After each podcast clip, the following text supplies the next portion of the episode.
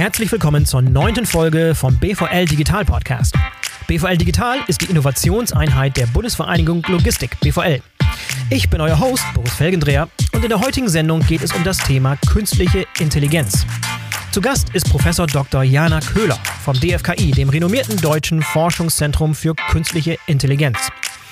Professor Köhler leitet dort den Forschungsbereich Algorithmic Business and Production. Zum Zeitpunkt unseres Gesprächs im Oktober beim Deutschen Logistikkongress in Berlin war sie auch die Vorsitzende der Geschäftsleitung des DFKI. Wir haben gemeinsam über sehr viele Aspekte der künstlichen Intelligenz gesprochen. Aber keine Angst, es wird weder zu technisch noch zu langweilig.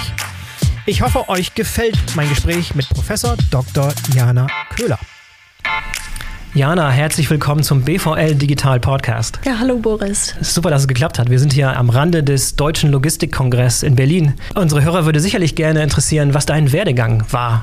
Wie bist du zu dem geworden, was du, was du heute bist? Hast du das damals als kleines Mädchen in der Grundschule hättest träumen lassen, dass das irgendwann mal deine Berufung sein könnte? Nein, natürlich nicht. Ich habe eigentlich eher wenig Karriereplanung gemacht. Ich habe immer das als nächsten Schritt äh, gewählt, was sich angeboten hat und mich interessiert hat. Mhm. Ich bin in Berlin aufgewachsen aufgewachsen, bin hier zur Schule gegangen, habe dann eine Spezialschule für Mathematik besucht, mhm. die mir sehr viel Spaß gemacht hat, habe mich aber dann nicht zum Mathematikstudium entscheiden können, sondern habe äh, Informatik und Wissenschaftstheorie äh, studiert an der Humboldt-Universität. Bin dann ans Deutsche Forschungszentrum für künstliche Intelligenz und habe dort promoviert mhm. bei dem Gründer und langjährigen Leiter, der es jetzt 30 Jahre geleitet und aufgebaut hat und zum Erfolg geführt hat. Und äh, Jetzt eben nach 30 Jahren gab es dann sozusagen zum ersten Mal einen Wechsel.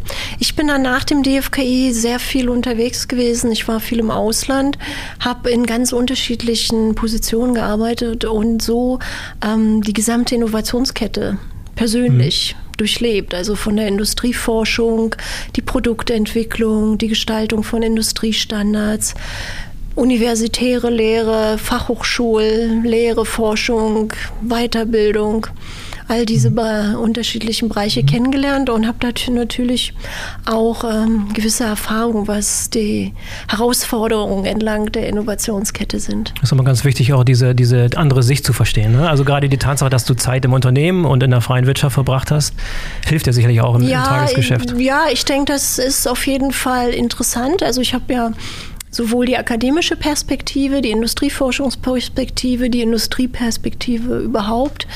Äh, ich verstehe natürlich auch die Bildung. Ich habe natürlich auch sehr viele Anforderungen in meinem Beruf jetzt. Äh, ich mache einerseits wie jeder Universitätsprofessor Lehre. Gleichzeitig kümmere ich mich um die Kernprozesse oder auch Unterstützungsprozesse des DFKI, dass wir da Dinge modernisieren und die IT zum Beispiel restrukturieren. Und insofern kommt da viel zusammen. Und neben der KI habe ich auch auch ähm, auf anderen Gebieten gearbeitet, insbesondere im Bereich Prozessmanagement und Unternehmensarchitektur. Mhm. Und wenn du nochmal einen Schritt zurückgehst, nochmal noch mal ein ganz mhm. paar Schritte zurück.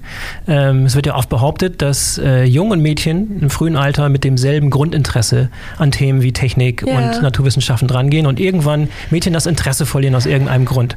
Warum war das bei dir anders? Warum hast du das Interesse lange halten können? Ja, weil ich äh, nicht deinteressiert wurde. Ich glaube, es ist gar nicht so sehr, dass dich die Mädchen nicht interessieren oder irgendwann aufhören, sondern es gibt externe Faktoren, die dazu hm. führen, dass sie eigentlich aus diesem Bereich rausgehen. Ja. Da gibt es diverse Untersuchungen. Ich habe als Kind ähm, den Vorteil gehabt, ich hatte keinen Bruder und ich hatte einen Vater, der gerne gebastelt hat, also hat er halt mit mir gebastelt und irgendwann hm. kam mir auch auf die Idee, man könnte ja mal einen Roboter bauen, weil ich ein Kinderbuch hatte, in dem einer vorkam. Fand ich ganz toll und wir sind dann sehr schnell gescheitert. und insofern äh, kam damit so dieses Thema auch in mein Leben. Und im Studium war das an der Universität schon aktuell und ich habe dann im Studium angefangen, tatsächlich auch Lehrveranstaltungen dazu zu besuchen und ja. habe schon meine Diplomarbeit damals zum Thema künstliche Intelligenz geschrieben. Kannst du dich noch an deinen ersten Computer erinnern? Äh, der kam relativ spät. Es, oh nee, gar nicht. Der erste, oh, das war ein ganz irres Teil. Das, das war zweite Computergeneration mit Magnettrommelspeicher, Lochbandleser. Oh, wow, okay. Ähm, sah aus wie ein Klavier. Man musste wirklich im Kopf Hexadezimalzahlen rechnen. Das war in dieser Mathe-Schule. Das Teil war aber auch schon aussortiert, ein bisschen älter. Und das war einfach eigentlich ja schrecklich. Also wir haben dann sozusagen programmiert, so auch mit so Datenflussdiagrammen und dann hat man sich an eine Schreibmaschine gesetzt und hat das Programm dann in Befehlen abgetippt. Und wenn man sich vertippt hat, dann hat man äh, eine Schere genommen, hat das Lochband auseinandergeschnitten und wieder zusammengeklebt. Also die Pionierzeit, ja. Die Pionierzeit noch ah, ein bisschen. Interessant. Ja. Hat sich ja nichts getan seitdem. Ja, ja, ja genau. Und es ja. kam dann natürlich sehr schnell ein Sprung. Also während des Studiums kamen die ersten PCs ja. von IBM und das war natürlich plötzlich eine ganz andere Welt. Ja. ja. ich bin auch relativ spät eingestiegen. Aus irgendeinem Grund haben meine Eltern damals gesagt, ich bräuchte keinen Commodore 64 oder was Aha. damals. Ich bin, ja. dann irgendwann mit dem Intel Pentium Prozessor eingestiegen, was recht spät war, glaube ich. Ist, ja, das ist eigentlich schon so die, die modernere PC-Welt eigentlich gewesen, ja. Um Informatik äh, gut zu beherrschen, braucht man keinen Computer. Und Informatiker machen eigentlich was anderes. Ne? Die analysieren Probleme, die entwickeln Strukturen und wenn Sie Ihre Problemlösung haben, dann gehen Sie an den Computer und äh, bringen dem Computer dieses dieses Problemlösungsverhalten bei. Lass uns mal ins Thema Künstliche Intelligenz noch ein bisschen weiter einsteigen. Das mhm. Thema ist ja an sich nichts Neues. Künstliche Intelligenz oder die Forschung daran oder der Versuch, eine Künstliche Intelligenz zu entwickeln, gibt es schon seit geraumer Zeit. Kannst du uns einen kleinen mhm. historischen mhm. Abblick mal geben, einen ja. Überblick, wie das Ganze entstanden ja. ist und warum das momentan gerade so wieder so heiß gehandelt wird? Ja. Kann man so in Phasen auch ein bisschen. Ne? Es gab so man kann, ja, ja, das kann man ähm, sehr gut darstellen. Also eigentlich mhm. beginnt es äh, in den 40er Jahren mit der Kybernetik so Norbert Wiener und so, die hatten schon diese Frage, das Elektronengehirn, ja, und haben auch gesagt, mhm. oh, diese Rechenautomaten, die geben einem, was man will, aber sie sagen einem nicht, was man sich eben wünschen soll. Und da gibt es so ein Zitat von Norbert Wiener. Und dann natürlich sehr prominent Alan Turing, mhm. einer der Urväter der Informatik mit dem theoretischen Modell, das wir heute Turing-Maschine nennen. Und er hat gesehen, das theoretische Modell zeigt eigentlich kaum Grenzen auf. Und dann hat er dieses äh, sehr berühmte Papier geschrieben, können Computer denken. Und das hat natürlich dann viele Forscher angefangen zu bewegen. Und 1956 in den USA haben sich führende Informatiker der ersten Stunde getroffen, haben gesagt, wir sollten dem mal nachgehen. Was heißt denn das überhaupt? Mhm. Und äh, lass uns doch ein Forschungsprogramm initiieren. Und dann gab es auch schon erste Ergebnisse. Da hat jemand ein einfaches Schachprogramm dabei und einer hatte so ein logisches Schlusssystem, mit dem man schon einfache mathematische Beweise führen konnte. Und dann haben die das äh, definiert, haben es natürlich völlig unterschätzt in der Komplexität. Sie dachten, naja, so in ein paar Wochen machen wir mal gute Fortschritte. Ähm, ja. Wir wissen heute, dass das alles viel länger gedauert hat. Aber seit 70 Jahren forscht man daran, auf den unterschiedlichsten Teilgebieten, mit den unterschiedlichsten Fragestellungen. Mhm. Die einen fragen sich, wie kann ein Computer lernen? Die anderen sagen, wie können wir Sprache übersetzen? Wie kann man Spiele spielen? Wie kann man äh, Bilder analysieren, verstehen. Ja? Und alle diese Teilgebiete machen dieses Gebiet der künstlichen Intelligenz aus. Insofern gibt es die künstliche Intelligenz auch nicht. Es mhm. gibt ganz unterschiedliche Technologien, Ansätze, Methoden, ganz unterschiedliche Schulen auch, die sagen, wie gehe ich denn an dieses Problem ran, mit welcher Art von Ansätzen oder Grundhaltung. Und so hat sich das über die Jahrzehnte entwickelt. Äh, kommen immer neue Gebiete dazu, andere, die werden ganz selbstständig, lösen sich ab, entwickeln sich in andere Richtungen. Und jetzt scheint das irgendwie äh, wieder ganz heiß aufzukochen, ne? Das, das ist wieder so eine Welle. Ja, ja, das kommt immer in so Wellen. Ja. Ne? Die Technologie erreicht eine gewisse Reife und man ja. sieht, es ist was möglich. Der letzte große Hype, sozusagen dieses neue Interesse, wurde natürlich ausgelöst durch IBM. Äh, so im Zeitraum 2009 bis 2011, da war ich selber ja noch in der IBM-Forschung tätig. Mit Deep Blue damals noch? Das Nein, die Blue war in den 90ern. Das war. Schachspielen, ja. ja KI-Technologie der 90er.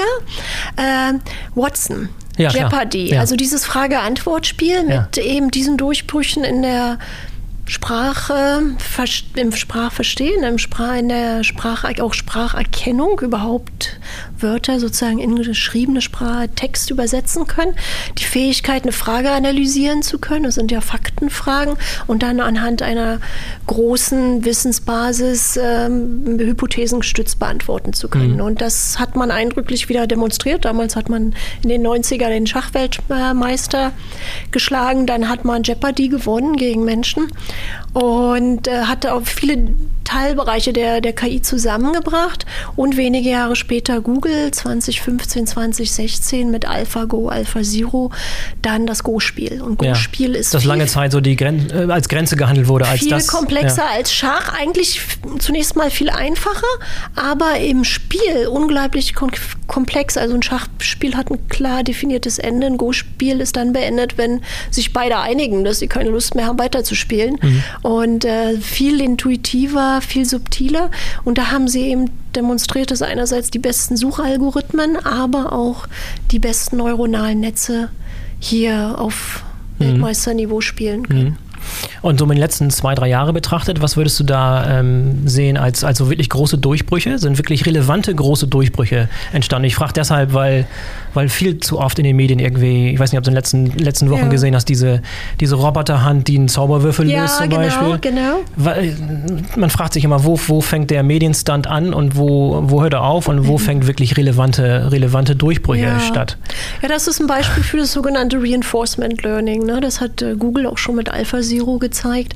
Das halte ich für sehr, sehr interessant, dass man das jetzt auf unterschiedlichste Probleme komplexer Natur anwenden kann und dass die KI-Systeme sozusagen durch Experimentieren selber herausfinden können, mit welcher Strategie, Strategie sie ein Problem optimal lösen können. Da werden wir sicherlich noch viel sehen. Ähm, also forschungsmäßig gibt es natürlich viele äh, Durchbrüche, Fortschritte, Ergebnisse. Trotzdem muss man immer sagen, das geht auch sehr inkrementell. Mhm. Äh, das geht über viele, viele Jahrzehnte. In der Anwendung, denke ich, ist die Sprachtechnologie im Markt angekommen. Wir benutzen Diktiersysteme. Ich finde das super, wenn ich Interviewanfragen beantworte. Muss ich nachbearbeiten, aber das spart viel Zeit, ist sehr bequem. Wir nutzen die Übersetzungstechnologie. Mhm. Wir nutzen Bildersuche mhm. ja, oder auch Bilder Bilder gruppieren können, annotieren können. Navigation im Auto ist schon gar keinem mehr bewusst, dass das KI ist. Auch die Steuervorhersage, bei, wenn man sich das anschaut, auch da sind KI-Technologien ja, drin. Irgendwie warten wir alle auf den großen Moment, wo die KI um die Ecke kommt, aber die ist irgendwie die, überall schon mit am Tisch. Ne? Ja, ja, das sind natürlich Spezialverfahren. Ne? Es ist nicht die eine KI, sozusagen die Superintelligenz, die ich kaufe und die dann für mich die Probleme löst, sondern es ist ein Bündel an Algorithmen, Methoden, Technologien, das ich als Mensch verwende, um Probleme zu lösen. Ja, jetzt haben wir aber zugleich auch das Problem, aus meiner Sicht zumindest, dass äh, viele Sachen als künstliche Intelligenz verkauft werden, äh, die einfach nur eine Softwareanwendung sind. Naja, Wo ist da der, die Abgrenzung oder ist sie auch wieder fließend und schwer ja, zu sagen? Oder? Das ist, ich hatte mal einen Studenten, der hat ähm, bei mir die Masterarbeit geschrieben und hat dann auch KI definiert und er hat geschrieben, künstliche Intelligenz ist ein schwer zu definierendes Teilgebiet der Informatik, das zu starken emotionalen Reaktionen Definition führen kann. Als Definition, ja. Super, passt. Soweit ne? stimmt das, ja. Stimmt, ne? naja, aber was ist sozusagen KI und was ist nicht? Wenn wir sagen, es ist die künftige Informatik auch, es ist diese Frage, ne? was kann ich dem Computer beibringen, dann ist eigentlich jeder Fortschritt, fällt da fast runter. Mhm. Aber natürlich müssen wir auch sagen, da werden zum Teil zum Beispiel Statistikverfahren als künstliche Intelligenz verkauft, gerade mhm. was so aus dem Bereich Big Data, Data Science kommt. Eine einfache Regressionsanalyse äh, oder Statistik ist macht noch nicht diese Flexibilität und, und dieses anpassungsfähige Verhalten aus, das auch KI-Systeme auszeichnen. Mhm, mh. ja. Und vielleicht an diesem Punkt mal für, für die Nicht-Fachleute ja. und unseren Zuhörern vielleicht eine kleine Begriffsabgrenzung, dass wir einfach mal ein paar Begriffe, die ja. allgemein rumgeworfen werden, wo Leute glauben zu verstehen, was sich dann da verbirgt, aber dann doch nicht wirklich. Können wir so ein kleinen, ein klein paar Beispiele nehmen? Also, einfach künstliche Intelligenz hast du, wie würdest mhm. du es definieren? Gibt es eine gute Definition, die für die so für dich greifbar ja, praktikabel ist? ist es für mich der Name des Forschungsgebietes, das mhm. seine Wurzeln ganz klar in, diesen, in, diesem Artikel von Turing hat und dann 1956 in diesem äh, Dartmouth Summer Workshop der in den USA. Da und auch heute repräsentiert wird durch die großen Konferenzen, die wir eben haben, oder auch durch Forschungsinstitutionen wie das Deutsche Forschungszentrum für künstliche Intelligenz oder auch führende Universitäten. Ähm, andererseits ist es natürlich äh, durchaus auch ah, die Frage, was, was, was ist Intelligenz? Ich hm. denke, wir haben keine endgültige Definition. Ich habe für mich eine Arbeitsdefinition. Intelligenz ist für mich die Fähigkeit, ähm, sich Ziele zu stellen und dann Verhalten zu entwickeln, um diese Ziele zu erreichen. Mhm. Und künstliche Intelligenz würde natürlich dann bedeuten, dass ich äh, auch ein Computersystem und im Moment binden wir es ja eigentlich auch an den Computer als die mächtigste Maschine, die wir haben, dass wir diese Maschine einerseits mit einer Zielfindungsfähigkeit ausstatten und andererseits mit einer Problemlösungsfähigkeit. Mhm. Und bei Problemlösen haben wir große Fortschritte gemacht. Beim sich selber Ziele stellen gibt es noch nicht so viel und da stellt sich natürlich sofort die Frage, wollen wir das? Mhm. Wie viel Kontrolle wollen wir abgeben? Okay, das ist das Thema. Dann Machine Learning, na, ja. na, noch ein weiterer Begriff, mhm. der oftmals... Ja, Teilgebiet der künstlichen Intelligenz, ja. das jetzt natürlich äh, sehr große Erfolge vorweisen kann. Das mhm. kommt einerseits durch die Digitalisierung. Wir können viel mehr Daten gewinnen. Mhm. Wir haben mehr Rechenleistung zur Verfügung. Und man hat im Wesentlichen die neuronalen Netze, die ja uralt sind, sogar aus der Kybernetik kommen, aus den 40er Jahren, in der Größe enorm aufgebaut. Man hat auch diese Architekturen angefangen besser zu verstehen, hat Algorithmen entwickelt, wie ich eigentlich diese Datenstruktur, die so ein Netz darstellen kann, trainieren kann. Das heißt, ich stecke viele ähm, Daten rein, äh, mache eine Mustererkennung und kann dann Klassifikationsaufgaben mhm. lösen. Das ist ein wichtiger Teilbereich des Machine Learning, dass ich eigentlich datengetrieben äh, Muster lernen kann, die ich dann anwenden kann in mhm. anderen Kontexten. Mhm. Und dann wichtig auch, haben wir am Anfang erwähnt, eben diese Hand, die da diesen Zauber, also diesen Rubik's Cube da dreht und lösen kann. Das ist eben das Reinforcement Learning, das verstärkende Lernen. Da nehme ich nicht viele Daten, aber ich experimentiere. Ja, die Hand dreht diesen Würfel hin und her. Sie hat eine und testet die Grenzen aus, was geht, ja, was nicht genau. geht. Ja, genau. Sie kriegt eine Rückkopplung aus der Umgebung. War das jetzt gut oder nicht gut? Und über Millionen von Versuchen lernt mhm. sie eigentlich dieses optimale Lösungsverhalten. Mhm. mhm. Das ähm, sind so die zwei großen Gebiete in, im Machine Learning, die mhm. zurzeit äh, natürlich sehr umfassend verfolgt werden. Und Deep Learning nochmal eine Kategorie weiter ist runter? Deep Learning sind ja. Teil wiederum des äh, Machine Learning und das sind die neuronalen Netze, die tiefen neuronalen Netze, wo man einfach eben ganz, ganz viele Schichten hat, spezielle Schichten mit verschiedenen Aufgaben. Also ein neuronales Netz besteht aus ganz einfachen Knoten, das ist nichts weiter als eine mathematische Funktion, die steckt mhm. da drin. Kann auch die Addition sein zum Beispiel, aber in der Regel sind es so Funktionen wie Sigmoid oder andere. Und dann habe ich eingehende Kanten, da kommen Werte rein, dann rechnet dieser Knoten anhand der Funktion, die hinterlegt wird, einen neuen Wert raus und der kommt raus. Und das nehme ich jetzt und packe da ein paar Millionen von diesen Knoten zusammen, organisiere die in Schichten. Diese Schichten haben zum Teil eben unterschiedliche Funktionen, machen unterschiedliche Berechnungen. Das ist äh, sozusagen. Klingt, klingt so einfach. Das ist, ja gut. naja, nicht so ganz, ne, durch ja. diese Größe. Und es ist halt unglaublich mächtig als äh, Datenstruktur. Ne? Aber ja. das Grundprinzip ja. ja. Das ist eigentlich ganz einfach. Da ist auch nichts Magisches dahinter. Das ist angewandte. Mathematik. Lass uns kurz über das Deutsche Forschungszentrum für Künstliche. Intelligenz sprechen. Darf ich auch nochmal die kurze Historie. Wie seid ihr entstanden? Mit welchem Ziel seid ihr am Start? 1988. Okay. Mhm. 30 Jahre mhm. alt, gegründet, mhm. vor allen Dingen auf Initiative von Professor Wolfgang Wahlster, Professor an der Universität des Saarlandes. Den du abgelöst In, hast als. Genau, ja. Mhm. genau. Er hat. Äh, Dein ehemaliger Ziehvater. Doktorvater, Doktorvater kann man sagen, genau. Ja. Wir haben immer so ganz locker Kontakt gehalten. Alle paar Jahre hat man sich mal gesehen, geschaut, wer sowas macht. Aber mhm. sonst bin ich da ganz eigene Wege auch gegangen. Und äh, es gab Mitte der 80er Jahre eine Kommission, die auch untersucht hat, wie steht Deutschland in der Informatik da. Und da gab es diesen sogenannten Quaisar-Report und da hat man Empfehlungen gegeben, hat gesagt, naja, wir beobachten einen Rückstand, mhm. auch in der Forschung. Mhm. Und dann hat man verschiedenste Institutionen gegründet, auch mit Schwerpunkt äh, künstliche Intelligenz. Nur das DFKI hat aus dieser Zeit überlebt und der mhm. Schlüssel war die Verbindung von sehr guten Universitäten mit der Industrie. Mhm. Ja, das DFKI ist eine Public-Private Partnership. Es ist eine GmbH, also mhm. eigentlich ein Unternehmen. Mhm. Es ist gemeinnützig. Es ist ein Forschungszentrum, aber es ist durchaus auch unternehmerisch ausgerichtet, will als Innovationspartner mit den Unternehmen mhm. auch arbeiten, um KI in die Anwendung zu bringen, aber auch spannende Anwendungsprobleme, die ungelöst sind, wieder zurück in die Forschung, um diese mhm. zu lösen und dann wieder neue Innovationen zu ermöglichen. Also in euer DNA ist angelegt, dass ihr diesen Wissenstransfer das zu gehört, anwendbaren Lösungen. Dazu, ja. ja. Ähm, wie funktioniert das am besten? Was ist da euer Ansatz? Wie, ähm, wie dieser ja, Wissenstransfer am besten ist sehr bottom-up und sehr verteilt organisiert.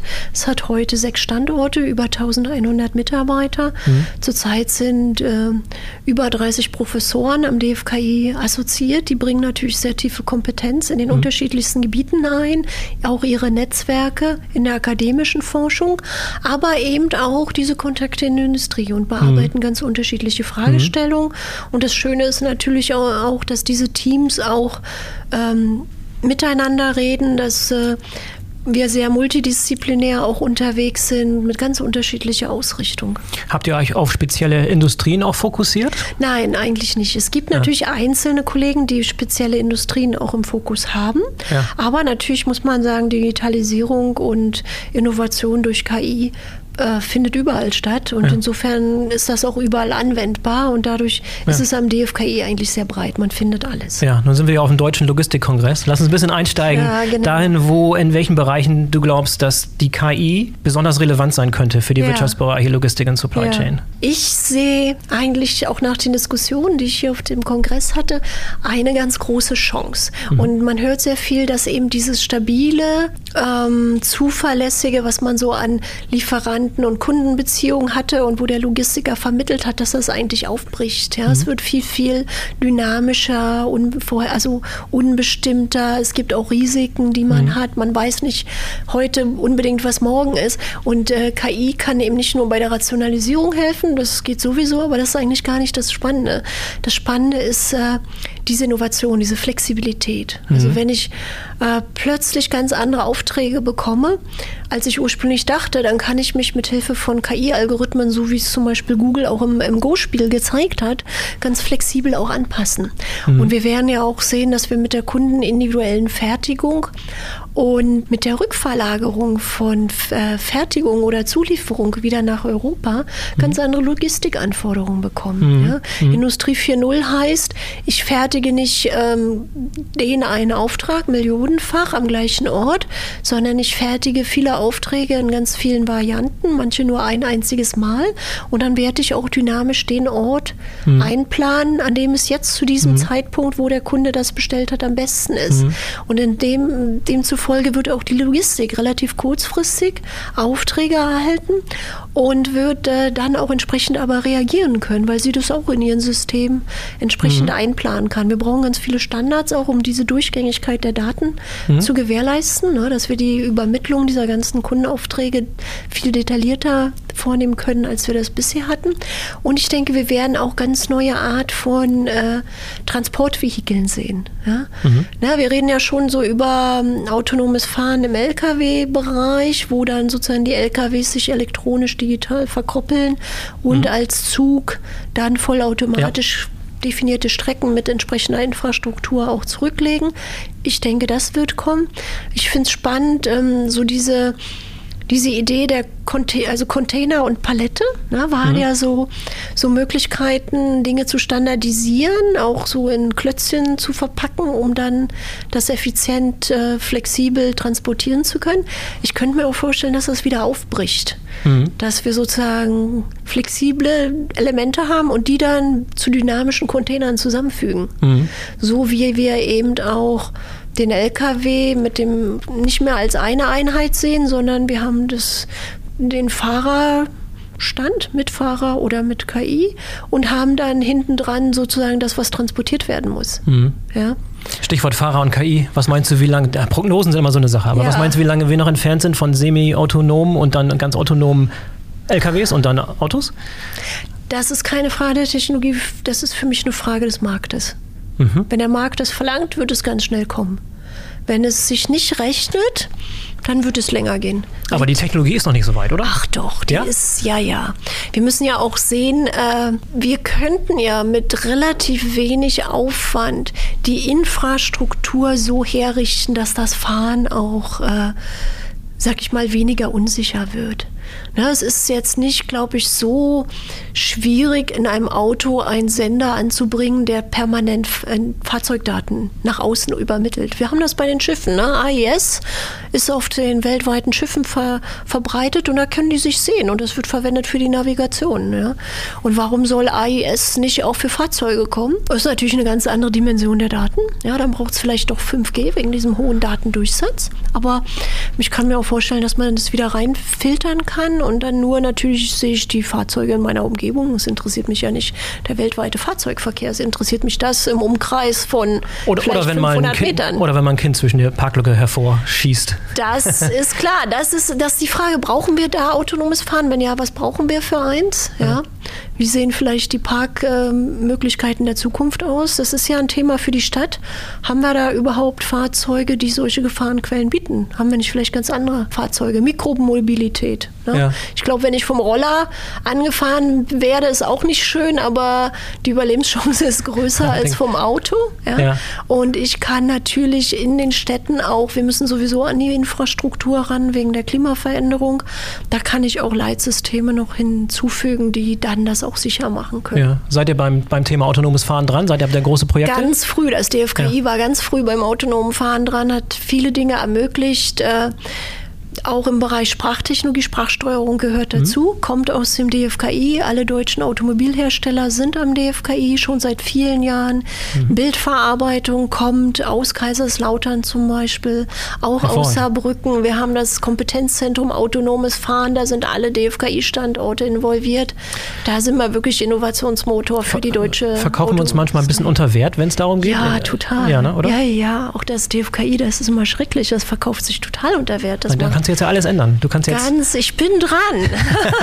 nee, nee, wir müssen äh, viel mehr diese ganzen Erfolgsgeschichten, ja, die Ja. da sind, viel erlebbarer machen, viel nachvollziehbarer. Da ist die Kommunikation auf jeden Fall. Ich hatte, hatte kürzlich hier ähm, Sascha Pallenberg im, im Ja. Podcast zu Gast, das ist der Head of Digital Transformation bei der Daimler AG, der eine ähnliche, äh, eine ähnliche, ähnliche Ein Einsicht äh, geteilt hat, dass wir in Deutschland zur Selbstgeißelung neigen Ja, und irgendwie sehr negativ. Selbstzweifel, alles negativ. Ich kann das nicht verstehen.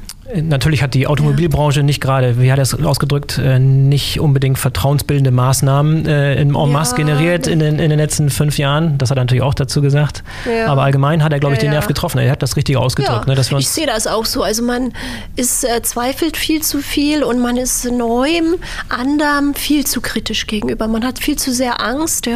Also diese, dieses Bedenken so nach dem Motto, das war gut so, es darf sich nichts ändern, es muss so bleiben, wie es war.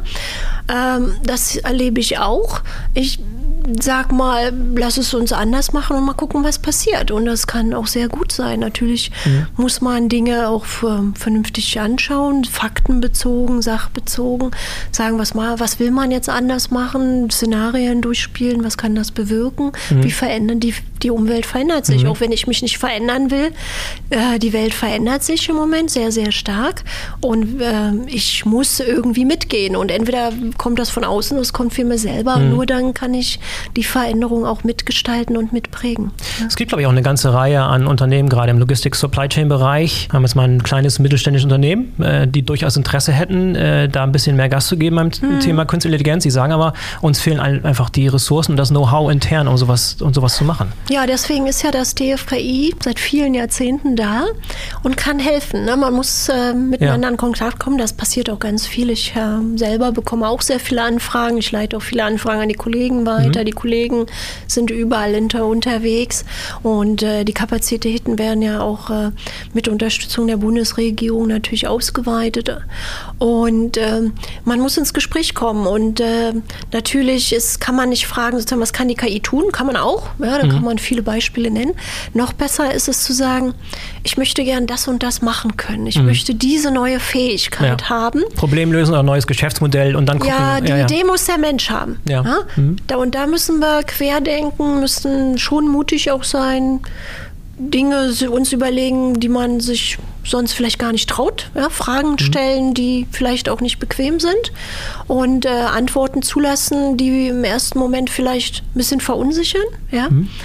Und dann äh, das wirklich anschauen und sagen, okay, das will ich tun geht das. Und dann sieht man, bestimmte Dinge gehen so vielleicht nicht, die gehen aber anders.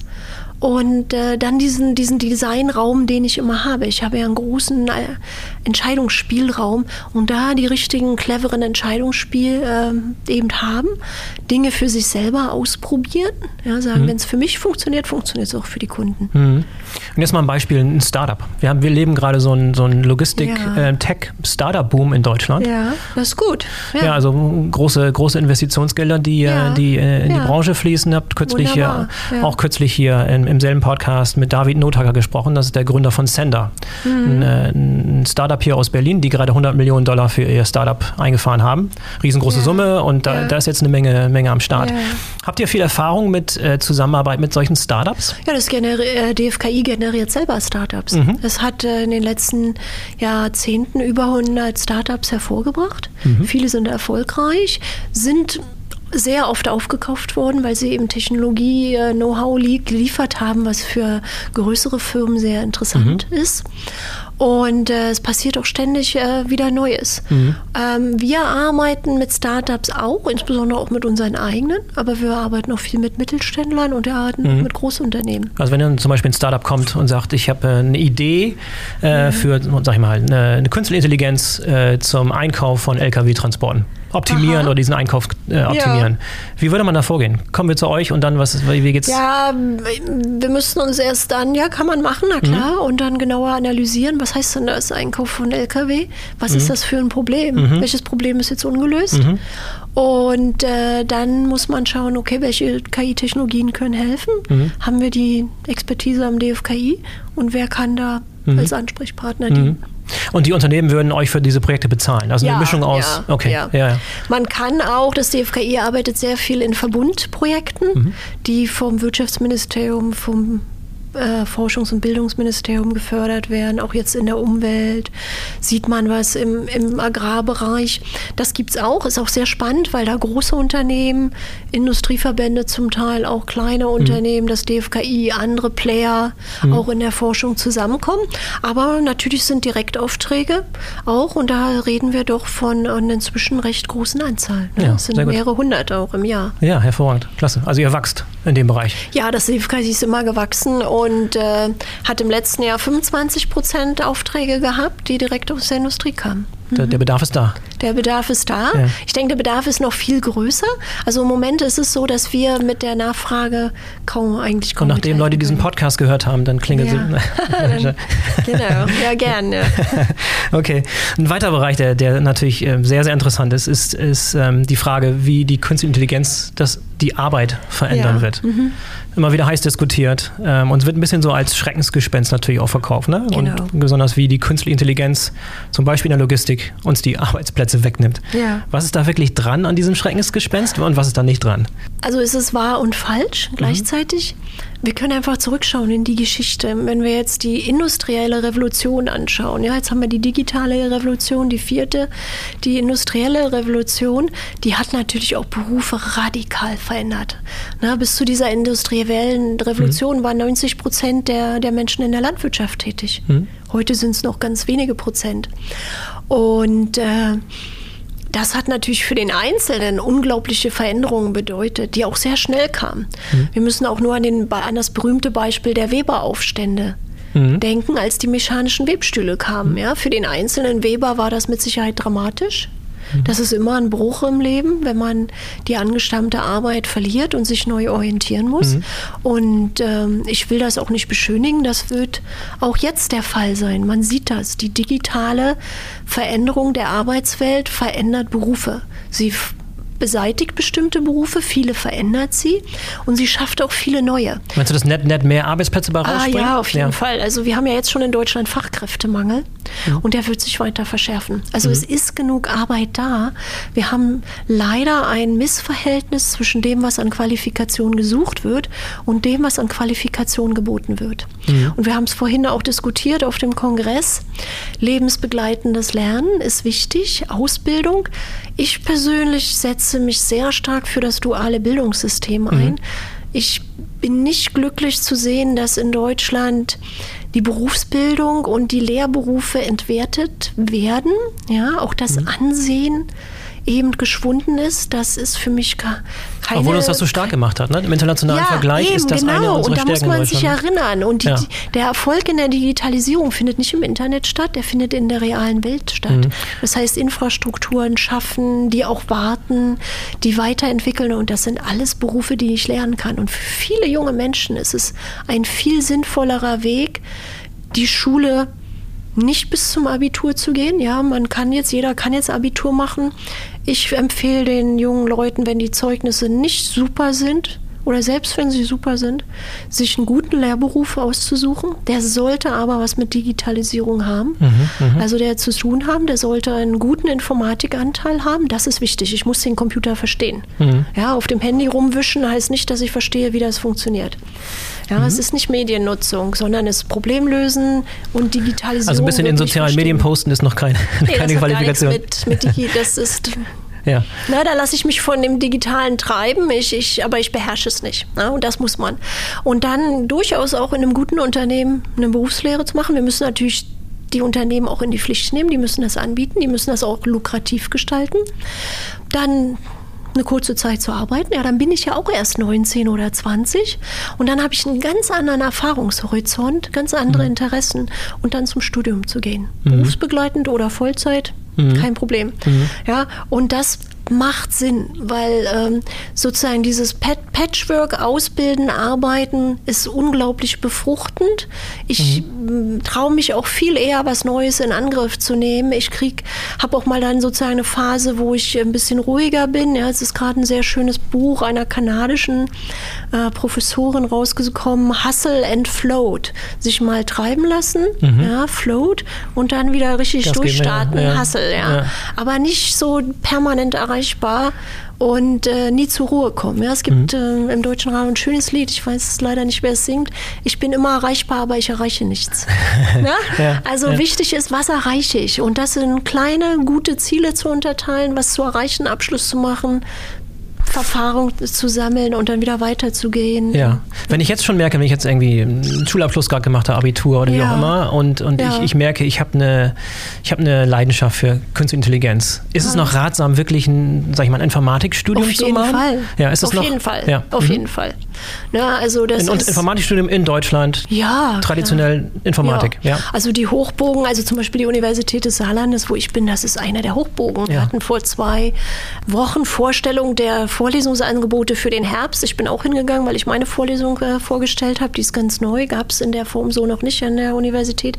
Und dann habe ich aber auch gehört, was die Kollegen machen. Das ist ja sensationell. Mhm. Oh, ich habe gedacht, oh, warum bin ich nicht Student und kann doch mal studieren? Das ist ja super spannend. Ja. Und die äh, Universität des Saarlandes bietet einen Studiengang Data Science und künstliche Intelligenz an. Mhm. Das ist jetzt neu gestartet und das ist perfekt mit dem ganzen Umfeld auch. Ich kann auch in die Mathematik noch gehen, ich kann in Computersicherheit gehen, ich kann in die Materialwissenschaft, in den Medizinbereich. Und ich muss nicht toll. nach Stanford oder zu MIT gehen. Nö, also das kann man. Auch da verkaufen wir uns unter Wert anscheinend, oder? Bei ja, Universitäten und was wir ja, schon da können? Total. Ja? Also was äh, zum Beispiel die Universität des Saarlandes angeht, die ist in Europa, gehört sie zu den Top 3. Das mhm. wird gar nicht so wahrgenommen, finde ich sehr schade. Deswegen muss ich das hier jetzt mal sagen. Und auch unsere anderen Universitäten, die mhm. sind auch toll. Ne? Bei manchen, die haben den Vorteil, die sind natürlich in den großen Städten. Das zieht die jungen Leute an. Ja, aber auch die TU Darmstadt zum Beispiel, die ist äh, top vorne mit dabei, was KI mhm. angeht. Berlin sowieso mit der TU Berlin, auch die mhm. HU. Mhm. Na, auch Potsdam ist sehr, sehr gut in vielen Bereichen. Mhm. München sowieso. Ne? Mhm. Aber das ist, da muss man wirklich auch äh, gucken. Es lohnt sich da auch, die, sich ein bisschen umzuschauen und dann entsprechend äh, vielleicht auch mal an eine zu gehen, wo ich nicht mit 2000 Anfängern in einem starte, ja. sondern lieber eine, wo es nur 300 ja. sind im Hörsaal und dann nicht auch mal den Pro Professor aus 10 Meter Entfernung ja. sehe, persönlich oder ja. einem Meter ja. und nicht äh, über eine Videoleinwand. Ja. Und wenn ich jetzt schon im Beruf stehe, jetzt mal, ja. mal wieder ein Beispiel, so ein Supply Chain Manager in mittlerer Karrierelaufbahn. Genau. Ähm, was, was kommt auf den zu in den nächsten Jahren in Bezug auf KI und worauf muss man sich vorbereiten? Was, was ist da zu ähm, erwarten? Ja, ich denke, der wird mit Entscheidungsunterstützungs- und Simulationstools arbeiten. Mhm. Also da denke ich, da lohnt sich eine Weiterbildung im Bereich Statistik. Mhm. Mhm. Ja, ich glaube, Mathe, das, das verstehen viele gar nicht. Mathe ist eigentlich ist die Königin der Wissenschaft und gut in Mathe heißt erfolgreich im Leben. und insofern sind Weiterbildung. Sagst du als Mathematikerin ja fast gesagt, ja, oder jemand, Informatik. der Informatikerin. Ja, ja. Aber du bist wahrscheinlich nee, gut gewesen es, in Mathematik früher. Ja, ich habe mich da nicht abschrecken lassen. Ich fand das immer spannend, ja, was man da alles machen kann. Das ist unglaublich. Also der durchschnittliche äh, Supply Chain Manager äh, in mittlerer Karrierelaufbahn, dem würdest du empfehlen, sich in Statistik und Mathematik Ja, so Data Science in die Aha. Richtung, denke ich, fände ich gut. Es gibt äh, auch KI-Weiterbildungsangebote. Mhm. Ähm, ich weiß, dass wir was machen. Der Herr Dengel zum Beispiel ist in der Zeitakademie unterwegs. Wir haben mit der Bitkom-Akademie einen KI-Manager-Ausbildung. Mhm. Ähm, es gibt andere Angebote, also so ein Grundkurs KI. Ich Mhm. Persönlich bin ja erst aus dem Dreivierteljahr, äh, vor dem Dreivierteljahr aus der Schweiz gekommen. Dort haben wir so CAS-Weiterbildungen auch aufgebaut, die über die Fachhochschule in Luzern zum Beispiel läuft. Und äh, da mache ich dann halt ein Jahr, zwei Semester künstliche Intelligenz ne, mit inklusive viel, viel Machine Learning und habe dann wirklich gutes, über, einen guten Überblick über diese Methoden und kann diesem Gehype ganz gelassen entgegensehen. Und ja. das kann jeder schaffen, der ein Abitur in Mathematik bestanden hat. Ja, es gibt ja inzwischen auch schon viel Online-Akademien und sowas, ne? Es wo sowas gibt hervorragende Online-Angebote, auch ja. gratis, auch zum Teil aus den USA über Coursera oder Udacity. Ja. Äh, super Machine Learning-Kurse. Das, denke ich, geht auch. Ist natürlich, muss man sehr viel Disziplin halten. Mhm. Manchmal ist es wirklich angenehmer, sozusagen in der Schulklasse diesen Termin auch wirklich eingetragen zu haben und auch andere zu treffen. Und Mathematik zu lernen. Ja, so ein bisschen. das ist ja nicht, nicht verkehrt. Ne? Nee, nee, nee. Ich kenne es aus meinen Weiterbildungsangeboten die sind dann auch in kleineren Gruppen gewesen, 20 bis 25 Personen. Und die kommen aus ganz unterschiedlichen Unternehmen zusammen. Und da entstehen dann auch Arbeitskontakte fürs ganze Leben. Mhm. mhm. Und das hat man natürlich im Online-Kurs im heute ja, noch nicht das so ganz. Das ja. geht auch. Ja. Ne? Mhm. Was würdest du im Unternehmenslenker, äh, mal den CEO von einem großen deutschen Logistikunternehmen. Was kommt auf den zu? Wird sich deren Alltag auch ändern durch KI oder sind die erstmal noch ausgenommen? Ist vielleicht auch ein bisschen nee, so ein Vorurteil, das, dass die, dass die, ja. dass die niedrigeren Jobs oder die einfacheren Jobs, dass die von KI als erstes äh, verändert werden und äh, das ist gar nicht der Fall, ne? Nee, das ist nicht der Fall. War so eine rhetorische Frage, aber trotzdem ja, als Ratschlag für, für ja. einen CEO vom Logistikunternehmen, äh, was kommt auf den zu? Naja, man sieht ja schon die persönlichen Assistenzsysteme, die mhm. Sprachtechnologie im Alltag, die Termine planen. Ne? Mhm. Da denke ich, sollte man aufpassen, dass man nicht zu dicht ist, dass man diese Freiräume behält, mhm. um eben auch Zeit für Gespräche zu haben, in denen dann diese neuen Ideen entstehen. Ja? Die mhm. entstehen ja mal an, an ungewöhnlichen Randgebieten, die sich überlappen. Ja? Mhm. Und äh, selbst natürlich auch versuchen, tiefer in die Technologie einzutauchen, zu verstehen, was heißt das eigentlich, Digitalisierung, was passiert da, damit ich das auch beurteilen kann. Das heißt, Technologie-Experten auch ins Unternehmen zu holen. Ja, auch gerade wenn es um, um Systeme geht, die Entscheidungen mit vorgeben oder Entscheidungen vorschlagen, ja. dann ist natürlich auch sinnvoll zu verstehen, wo diese Entscheidung herkam. Ne? Wie die zustande ja. kommt, ja. Wichtig ist auch eine Datenstrategie zu haben. Ja. Und zwar nicht, nicht nur Datenschutz, also ja, natürlich sollte ich da auch die Rahmenbedingungen beachten, aber vor allen Dingen zu gucken, wo sind die entscheidenden wichtigen Daten für uns im Unternehmen. Mhm. Schauen, dass die Datenhoheit unbedingt im Unternehmen bleibt. Klar kann man internationale Anbieter nutzen. Das mhm. ist überhaupt kein Problem. Aber die Eigentumsrechte und der Zugriff auf diese Daten, der muss gewährleistet sein. Also ich sollte. We weißt du, was bei dem ja. Thema extrem interessant ist? Ist die Tatsache, dass es in der, in der, im Supply Chain Management und Logistik, ja. dass 80 Prozent der Daten, die du brauchst, nicht ja. innerhalb der vier Wände deines Unternehmens sind, sondern irgendwo verteilt genau. beim Logistikdienstleister, genau. beim Lieferanten, beim Zulieferer. Genau. Das heißt, die, diese, diesen Luxus, äh, den, die Hoheit deiner Daten im intern zu haben, ist nicht, also in, in Bereichen Bereichen der Supply Chain Management schwer, ne? Naja, dann sollte, mhm. ich denke, dann sollte man mit denen, da sollten sich die Dateneigentümer mal treffen ja. und sagen, wenn wir unsere Daten zusammenwerfen, was wird denn möglich? Mhm. Na, und natürlich, ich sage auch immer, naja, viele Daten ist ja schön und gut, das ist aber gar nicht, äh, hinter Big Data steht das gar nicht. Auch Gartner, die den Begriff ja ursprünglich geprägt haben, haben ja extra nochmal gesagt, äh, Big Data ist mehr als die 4V, ja, also diese Velocity, Volume, ja, ja genau, was war das noch?